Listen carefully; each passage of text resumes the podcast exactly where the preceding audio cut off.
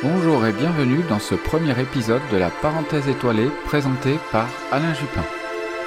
En dehors des célèbres étoiles filantes, qu'y a-t-il de beau dans le ciel du mois d'août? C'est ce que nous allons découvrir à travers les éphémérides, puis nous ferons un focus sur l'une des constellations du zodiaque, le Sagittaire. Tout d'abord, je voudrais remercier toutes celles et ceux qui ont écouté mon premier essai il y a trois semaines de cela. Pour ce nouveau podcast, j'ai donc tenté de tenir compte de tous vos retours. Et vous l'aurez compris, j'ai enfin trouvé un nom à mes podcasts, la parenthèse étoilée. Bienvenue à bord de Séléné, notre vaisseau spatial lunaire.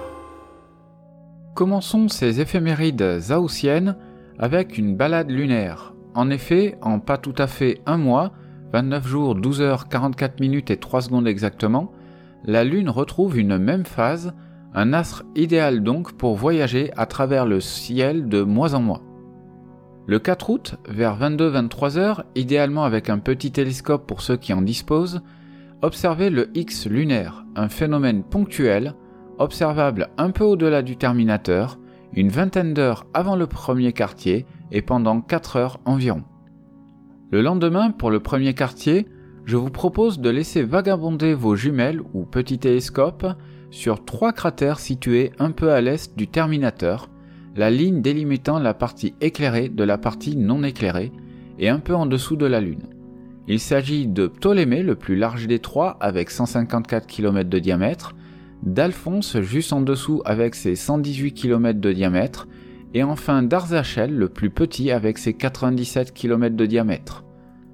Le 7 août, au nord du Terminateur et au nord-ouest de la mer des pluies, observez l'arc lumineux du golfe des Iris. Le 12 août, pour le maximum des Perséides, la Lune sera pleine, seulement 6 jours 14 heures et 29 minutes après le premier quartier, contre en moyenne 7 jours 9 heures et 11 minutes l'intervalle de temps le plus petit pendant toute l'année 2022. A noter que cette lune haussienne est surnommée la pleine lune des esturgeons, ou encore des grains, ou enfin du maïs vert. C'est aussi le début d'une longue rencontre avec les planètes, à commencer par la majestueuse Saturne, toujours en rétrogradation dans la constellation du Capricorne, phénomène à observer en deuxième partie de nuit.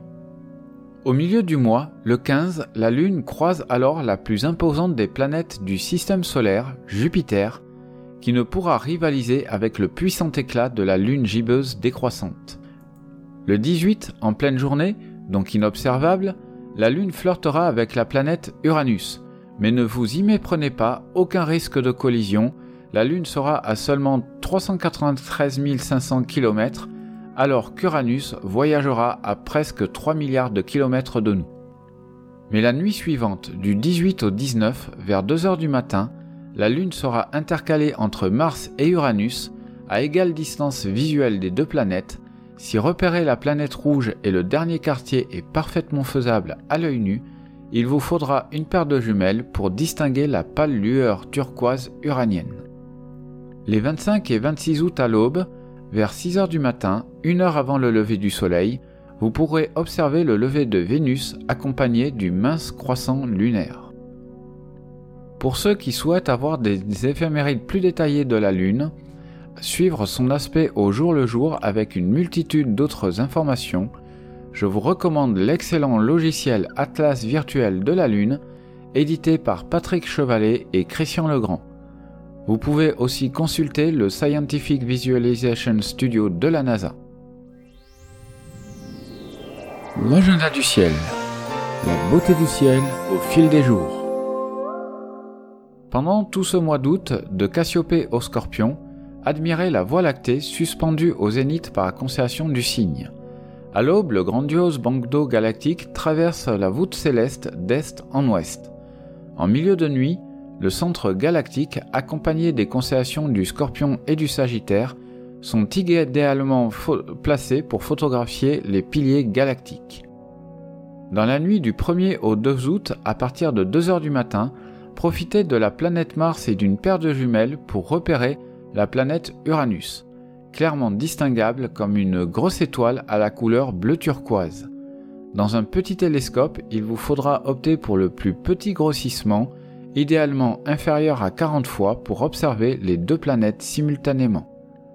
Du 1er au 3, comme chaque année vers 21h12, le Soleil se couchera en passant au centre de l'Arc de Triomphe, un joli tableau astronomique urbain. Par contre, je vous rappelle qu'observer le Soleil sans précaution, surtout au travers d'instruments optiques, est à proscrire totalement. Un spectacle à observer à l'œil nu, sans fixer trop longuement le Soleil pour autant. Le 9 août, les ombres de Io et Ganymède seront visibles simultanément sur le disque jovien de 3h27 à 4h57. À 4h36, Io entamera son passage devant la planète avant qu'à 5h38 Ganymède lui emboîte le pas. Dix minutes plus tard, Io réapparaîtra de l'autre côté du disque jovien, une bien jolie manière de comprendre par l'observation le balai des astres médicéens tels que les avait nommés Galilée. Le 10 août, le plus éloigné des satellites de Jupiter, Callisto, passera pour la dernière fois dans l'ombre de Jupiter.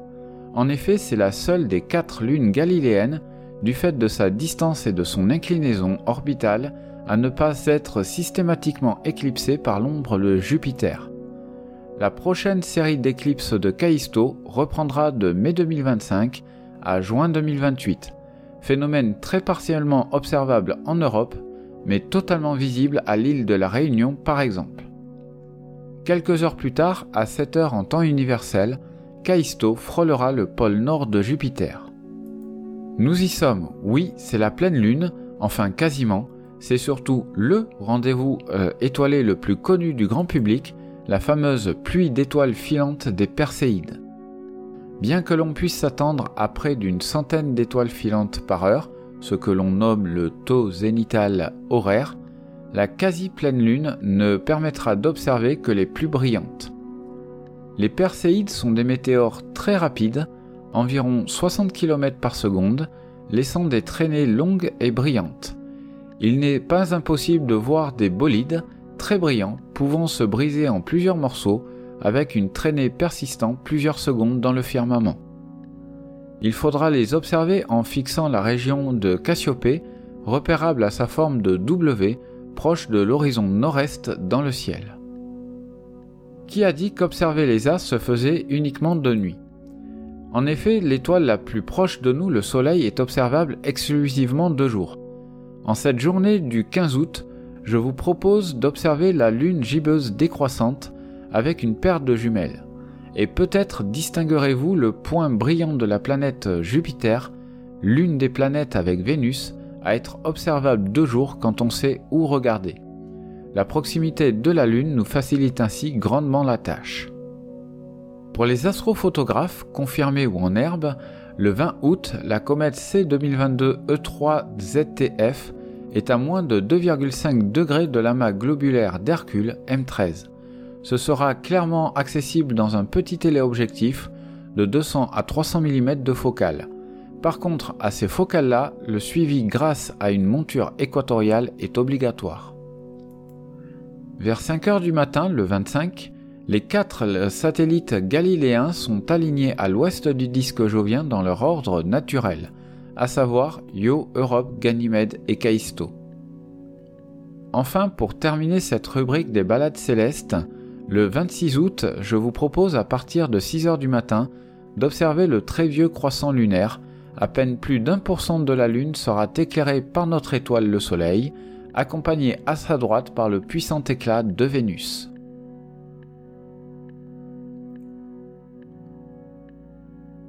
Terminons ces éphémérides avec la visibilité des planètes dans le ciel.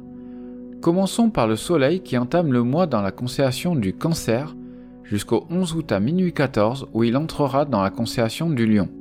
Pour les astrologues, il est en Lion jusqu'au 23 août à 3h16, où il entrera dans le signe de la Vierge. Quant à Mercure, bien qu'atteignant le 27 août sa plus grande élongation est, à un peu plus de 27 degrés du Soleil, l'inclinaison de l'écliptique à cette période de l'année la rend inobservable en pratique car plaquée sur l'horizon. En revanche, sous les tropiques, l'écliptique est perpendiculaire à l'horizon, en faisant la meilleure période de l'année pour son observation. L'étoile, ou plutôt planète du berger devrais-je dire, commence le mois en glissant sous les brillantes étoiles de Castor et Pollux dans les Gémeaux. Elle transitera dans le cancer du 10 au 26 août pour finir le mois dans le Lion.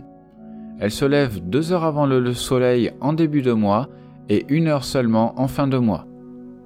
Mars, qui débute le mois dans le bélier avant d'entrer pour le reste du mois dans le taureau le 9 août, elle se lève environ 6 heures avant le lever du soleil, en devenant chaque jour un peu plus brillante.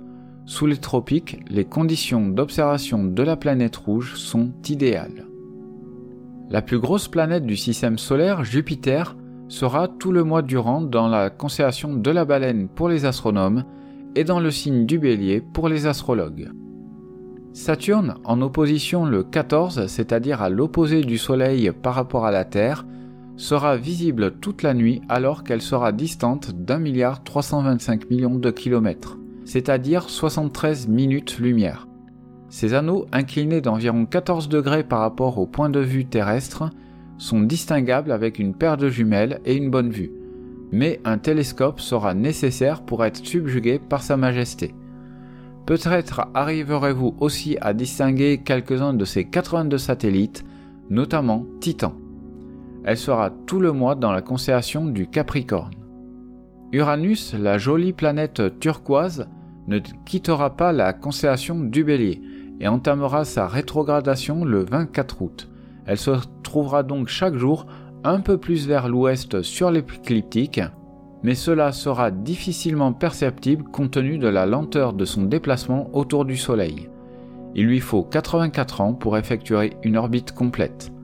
Cette planète n'est pas observable à l'œil nu, une paire de jumelles permet déjà de l'observer, mais plus le télescope sera gros, mieux ce sera pour la grossir et l'observer. Neptune, la plus lointaine des planètes du système solaire, fera son bonhomme de chemin dans les poissons avant d'entrer dans le Verseau le 18 août. Pour son observation, un télescope sera nécessaire, plus grand sera le diamètre, mieux ce sera pour l'observer, à peine plus grosse qu'une étoile avec sa couleur bleutée. Le focus zodiacal. Pour ce premier épisode, nous nous focaliserons sur la constellation du Sagittaire. Elle est traversée par le Soleil du 18 décembre au 18 janvier. On la repère assez facilement grâce à sa forme de théière, dont la fumée qui s'échappe du bec verseur matérialise l'un des piliers galactiques. D'ailleurs, le centre galactique de notre Voie lactée se situe dans cette constellation. C'est une constellation riche en étoiles brillantes, amas ou encore nébuleuses. C'est la constellation qui regroupe le plus d'objets du catalogue Messier 15 au total.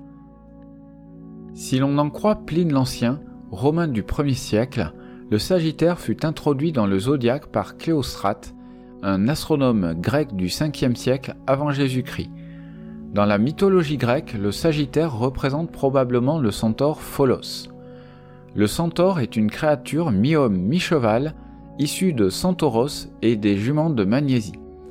Mais d'autres sources le donnent issu d'Ixion, le père de Centauros, et de Néphélé, nuage dont Zeus donna l'apparence de sa femme Héra.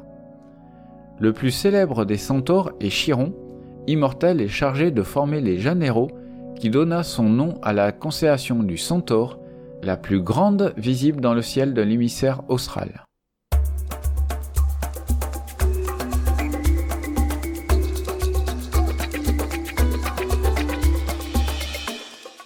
Pour clôturer cet épisode, les traditionnelles Nuits des Étoiles, événements aux dates purement administratives, se déroulent le premier week-end d'août, du vendredi 5 au dimanche 7 août, avec pour cette année la thématique de l'exploration. Il s'agit de la 30e édition depuis 1991, inaugurée au Théâtre de la Pleine Lune et à l'Observatoire d'Aniane dans l'Hérault. De nombreux clubs, associations et observatoires ouvrent leurs portes partout en France, rendez-vous sur le site de l'AFA, l'Association française d'astronomie, pour connaître les lieux ouverts près de chez vous. N'hésitez pas, comme pour le premier essai, à me faire vos commentaires, indispensables pour adapter ce format à vos envies. Je vous donne rendez-vous à la rentrée pour le deuxième épisode et les éphémérides du mois de septembre. D'ici là, je vous souhaite un bel été, de belles vacances pour ceux qui en prennent et je vous dis à bientôt sous les étoiles.